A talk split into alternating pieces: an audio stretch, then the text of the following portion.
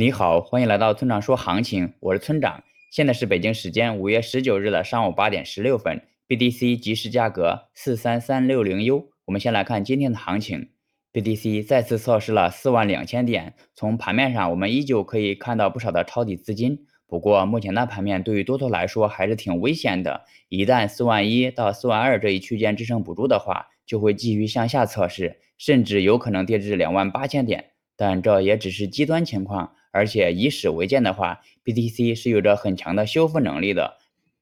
我们唯一需要考虑的是，如果极端行情发生了，你应该如何应对？总结一下，就是关注四万两千点附近的支撑。接下来是交易思维模块。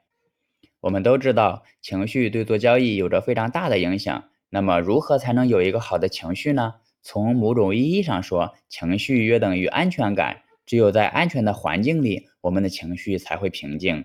然而，交易的世界又存在着很大的不确定性，这似乎与安全感相悖。如何解决呢？我们可以将安全环境分为可控的和不可控的。呃，不可控的，比如有突发的利空消息，巨鲸突然卖出，会不会跌至重要支撑等我们无法左右的事情。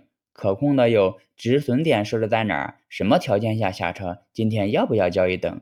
斯多葛哲学告诉我们，分清事情的可控与不可控后，我们就会看开很多，轻松很多。当你将交易环境分为可控与不可控之后，你就不会再为那些不确定的、无法左右的事情而担忧，因为你已经做好了你应该做的那一部分，比如合理的仓位管理以及介入退出点位。如此一来，你周围的环境就会变得更加的确定和安全，你的情绪也会更加的平静，从而做到处事不惊，游刃有余。好了，以上就是本期节目的全部内容。如果你想参考我的最新操作，请查看今天的策略版分析。拜拜。